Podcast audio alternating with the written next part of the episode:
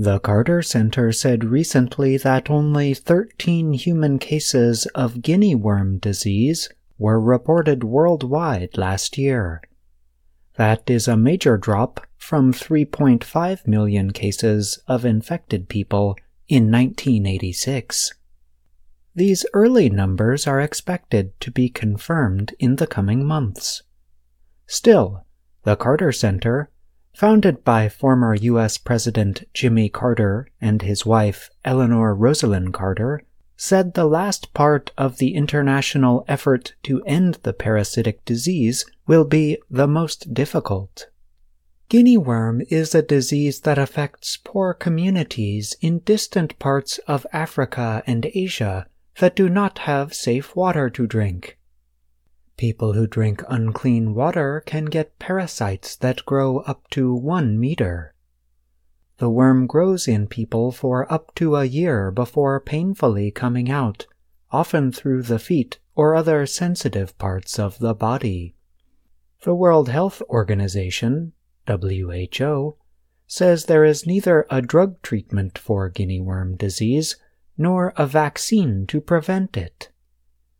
Guinea worm disease can be prevented by training people to filter and drink clean water. In 1986, the Atlanta based Carter Center joined the WHO and UNICEF in the fight against guinea worm disease.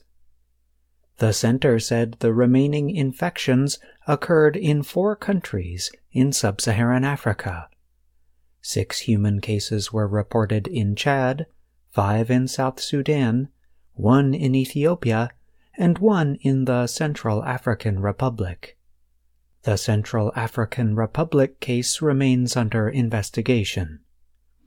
Adam Weiss is the director of the Carter Center's guinea worm eradication program.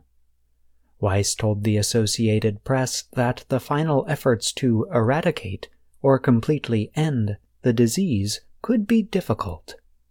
Weiss said the populations where guinea worm still exists often face insecurity, including conflict, which can prevent workers and volunteers from going house to house to offer support. Weiss cautioned if support for these communities slows or stops, there's no question that you're going to see a surge in guinea worm. He added, we're continuing to make progress, even if it is not as fast as we all want it to be, but that progress continues. Guinea worm could be the second human disease to be ended after smallpox, says the Carter Center.